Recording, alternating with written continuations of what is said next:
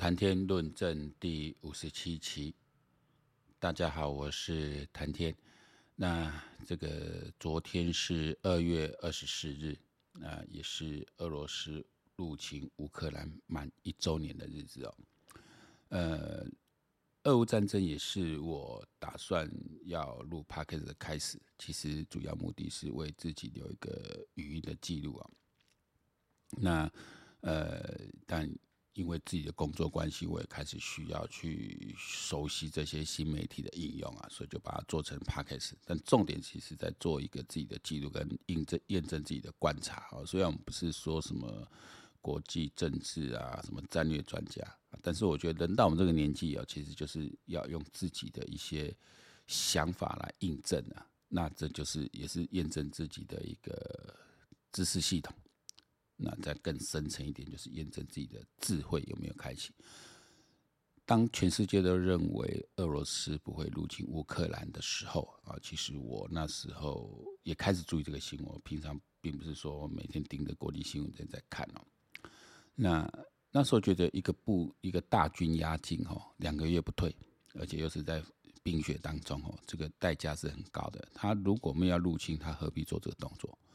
然后当时。呃，这个传那个普丁又飞到了北京见习近平，因为冬季奥运嘛，所以那就是那时候就传出来，就两个人做了一个交心的动作了。这就 CIA 美国说他们拿到情报，说俄罗斯入侵要美国撤侨，全世界还有人在呃那时候还有人在骂那个那个美国是在这个这个骚动哈，但很多中中国的说法这样。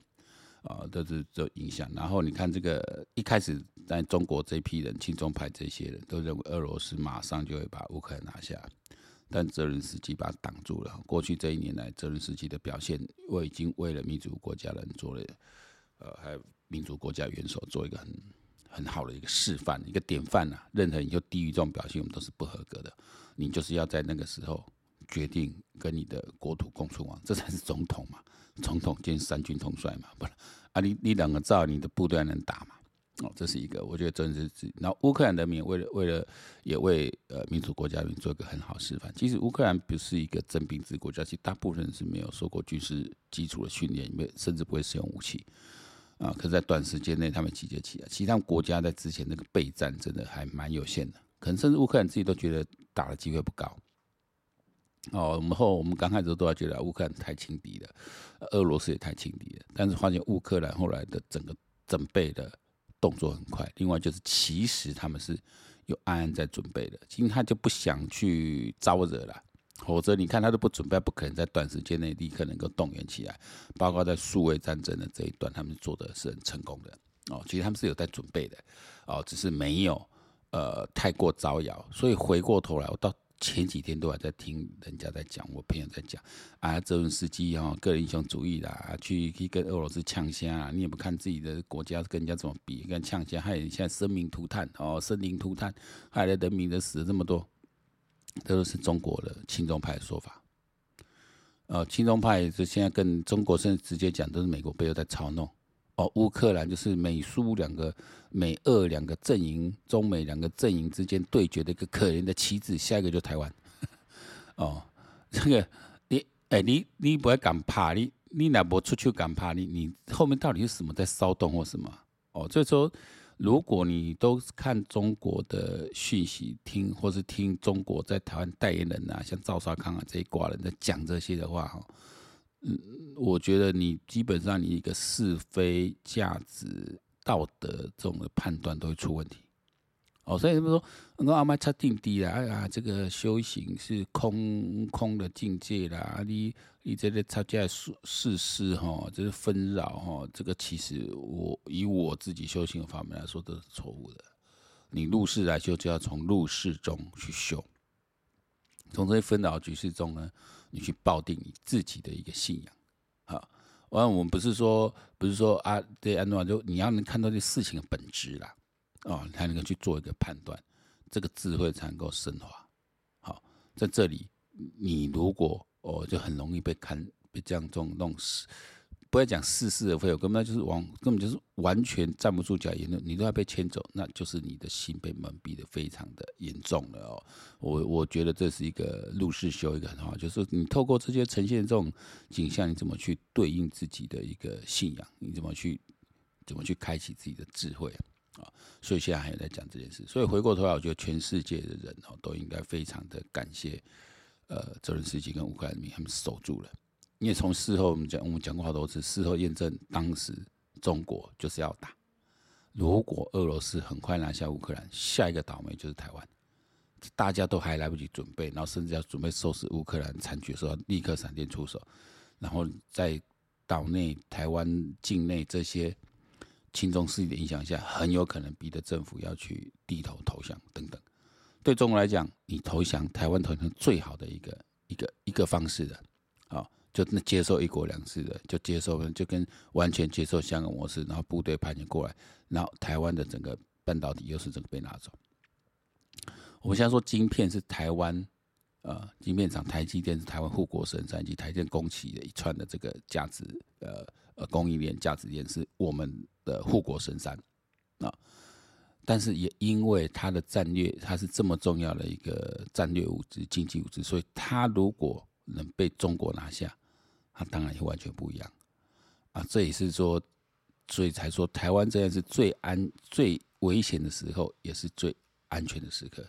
就是全世界当美中俄跟美欧美集团呃对决的时候，台湾站在这个点上就安全了，因为一方不敢随便出手，因为另一方绝对不允许他出手，这是双方的一个一个一个角力啊。就是在这平衡点上容易达成。乌克兰状况比较奇怪，就是说北约不敢让他加入，怕冲俄罗斯；美国也不敢太过明目张胆的支持呃乌克兰。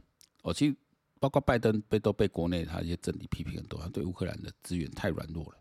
好，对俄罗斯只敢用什么经济制裁，其实在这个是用经济制裁是很不好的手段了，因为制裁一定会伤到自己，因为你拿大家经济来赔。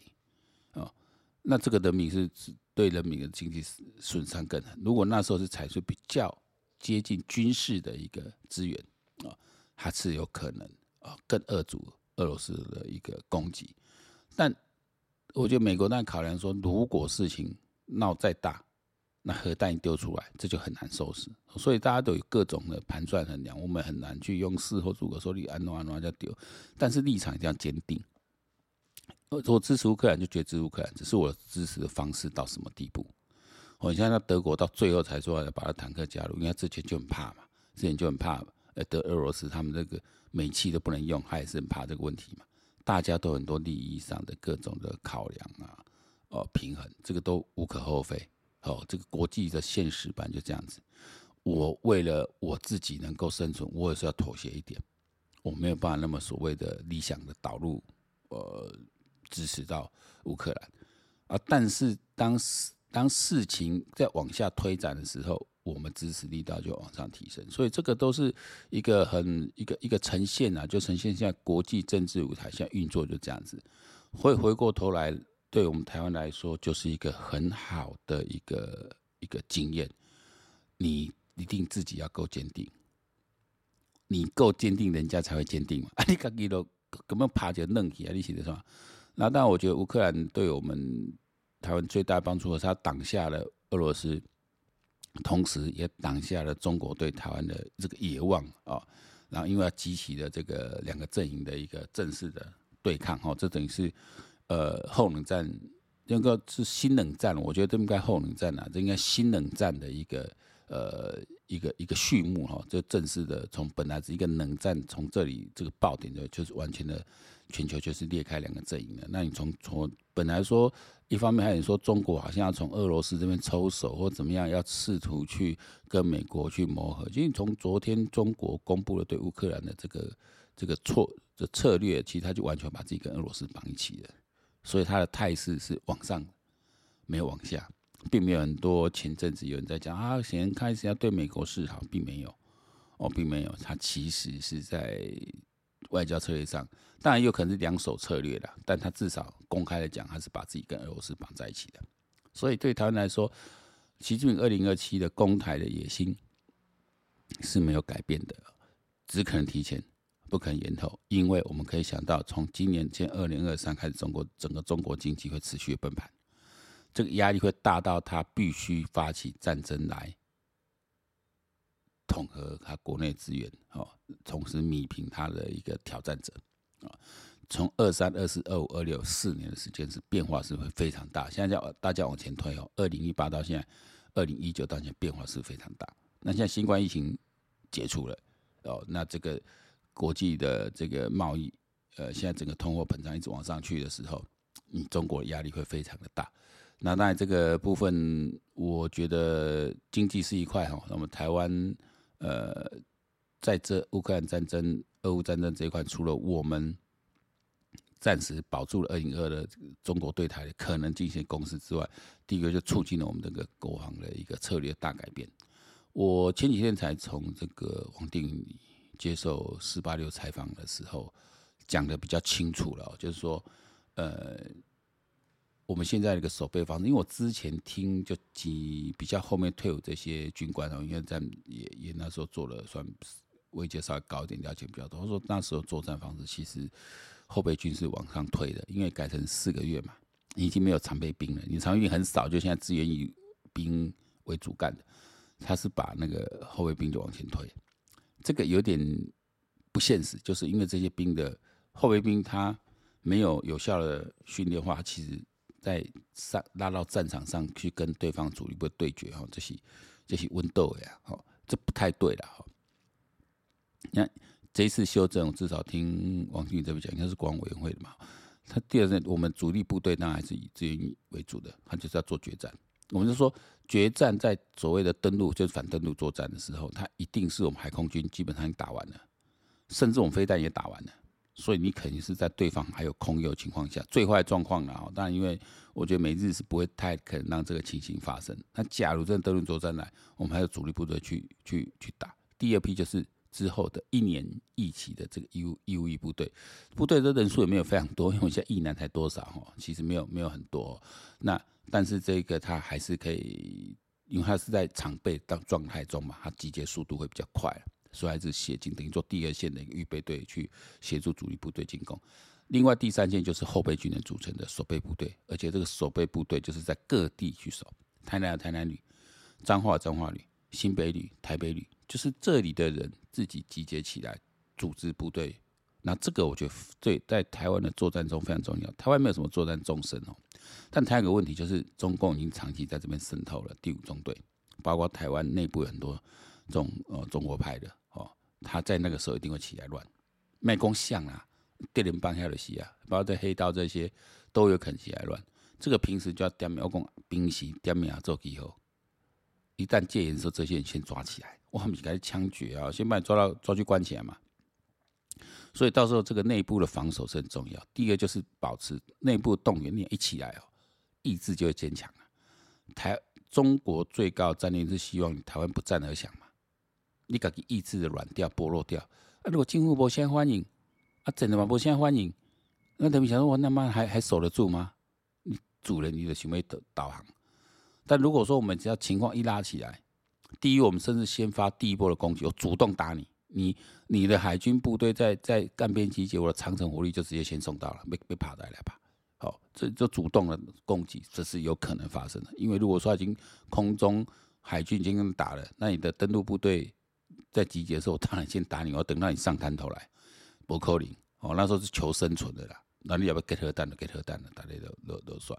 但是我们内部的守备里很重要，就是说要维持后方的秩序稳定，而且让人民一一出门，我就我就看到街上都都是阿兵哥，我的自己的父兄，我自己的呃都都去。另外说第四种像我们这种的，叫志愿于志愿守备旅。这守备是我们已经不会被征召到的，除役的，但是我们还有战绩的，愿意打的，一样征调起来。所以那时候长征甲有多少人？如果超一百万人，百万、一百万的兵站出去，包含这些已经四十四五十岁这些守备，因为我们四五四五十岁这一批人哦，大概二十万，咱今年的差不多十万、十万万了，哦，十十几十几万的的的的男丁了哈，咱年的八万万了，啊，你讲三分之一出来哦，你要拖个大杂烩，我们要再组织一个几十万，凑成一百万的军队，这不难。那等于台湾每二十个人就有一个上战场，我觉得大家的意志就会坚强起来。哦，你意志坚强起来，那些投降派的不敢恭维，才有办法顶得过去。好，这当然当然是这个是在，而且你才能够针对各种的破坏、渗透，还有就是 支援这个对方的攻击，造成这个伤害救助。因为那时候光靠消防队已经不够了，哦，所以必须要这样一个力量出来。所以我说这个。台湾人或是民主世界的每一份子，其实真的都要向俄罗斯、呃，向乌克兰人民、泽连斯基总统来致敬哦，因为他们的牺牲，把这个局势很模糊、混沌的这个国际局势，把它破开来了，又回到了两极的对决。只是现在两极，只接下两极变成中国有可能是成为俄罗斯的的头头。那可是你觉得中国它很强吗？因为我就说，中共共产党的执政的正当性就建立在于它的经济表现。一旦它的经济下来之后，它内部挑战就非常多。当内部挑战多到习近平顶不住的时候，当然最危险的是他会发动战争。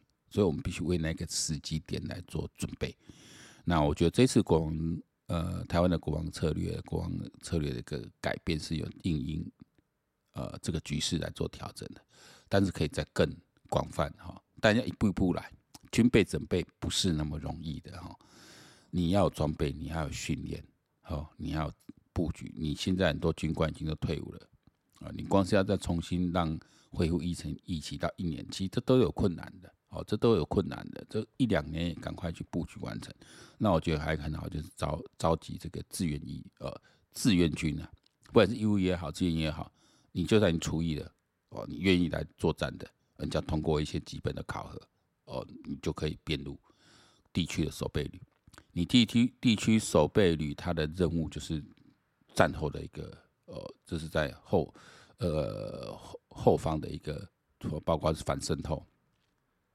包括是反空降、反突袭，包括了这个济南的救助哦。你到时候飞弹这样丢，一定很多基地啊，那你需要大量的人力去救助，那这个都需要全国来动员的。我们要为那一天来做准备。那所以我觉得乌克兰给我们的很多这样的启示。那我现在在选总统，你说以这个国际局势走下去哈，我觉得民进党不要再犯错，这个政权我觉得是顾得住的啊。以侯友宜。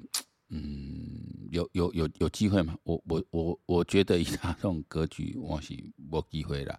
那郭台铭有机会吗？我觉得国民党人可能对他都蛮有意见的。那我我我觉得在这个时候，如果把政权落入国民党手上，对他来讲是很危险的，很危险的。哦，那我我们希望说，未来这一年哦，在俄乌战争。呃，根据之前那些看预言，可能到夏季才会结束了。那夏季结束后，整个国际情势就会再往什么走？我们现在也很难预测，因为现在中国就是一个大家无法预测的一个一个政权哦。但是以目前来看，你说他有可能同时实行两手策略吗？一方面表面上说我跟俄国还是在一起，但实际上应该跟美国求和。这一点我觉得美国人也没那么好糊弄了哈。所以习近平想要打这种如意算盘，我觉得还要再还要再还要再观察。那但是台湾的方向就非常清楚了哈，你就是厚植自己的国防实力，然后我们开始针对哦，这次乌克兰战争带给我们很多新的战术战略用法哦。我说曹兴诚最他们原来那种六什么要六十万的主击手，换改成一百万台的无人机，这个就是正确的一个转向。好，这个就正确转向，因为你一百万台无人机绝对比六十万狙击手好用。你要培养六十万狙击手，你的时间呢？因为不是每个都成为狙击手啊，狙击手他有他一定的一个生理条件，一个他个性上的条件。我自己本身是射击队教官哦，如果连我作战，呃，你要靠狙击打打打赢战争不可能的。其实作战目的还是要靠我很强大的火力压制啊。哦，就是跟这次这次乌克兰一样，你你。你有足够火力压制，他才没办法推进。那种火力压制以前当然就是炮弹啊、枪啊这些这些一个弹一个弹网这样过去，那现在有可能是更精采用更精准打击。我让无人机带着迫炮、呃榴弹炮、榴弹过去丢，这个就会对你的战车部队造成极大损伤，因为无人机很不好打，也真的不好侦测。那到对步兵来说，我透无人机，我可以很清楚知道敌人位置，我直接炮就先过去了，对不对？那个步枪用的时机会少很多了。但是有人窜出来了，我去去收拾战场，或者你都是直接都是用长程火力在对决的。这个都是几个几个我们要要要要去要去调整的一个思维啊。那像包括说，现在美国陆战队他都不再用这种。对坦克啦、攻击直升机，他已经都已经慢慢的要去转型的时候，我觉得台湾也应该快速去转型，哦，让我们变成一个就是很强的刺猬岛，哦，我们我们不需要再再去买一些阿帕奇啊那些那些那些不太那么重要了，哦，那些东西，因为它一台你可以你就可以一台阿帕奇，你可以搞个几万台的无人机都可能。你要怎么训练这些飞手？然后训练这些无人机，增强他们作战能力，还包括发展新的战场作为。我觉得那就是我们国军未来要发展的方向。那我们战略的目前，我觉得战略中以这种呃主战部队、常备部队跟这个守备旅这样子来互相来呃结合。我如果再加强，再加一个志愿军守备旅，我觉得我觉得这个台湾要守住真的不难哦，守住不难。哦，你要反攻大陆那不可能的，啊，但守住真的不难，对自己国防有信心。如果我们摆出的态势，你就是打不赢的话，中国不敢打。如果我们一到一有状况的时候，马上一百万人就给我站出来的时候，都能拿着枪就就是战场保卫自己国家的时候，那些投降派也不敢讲话了。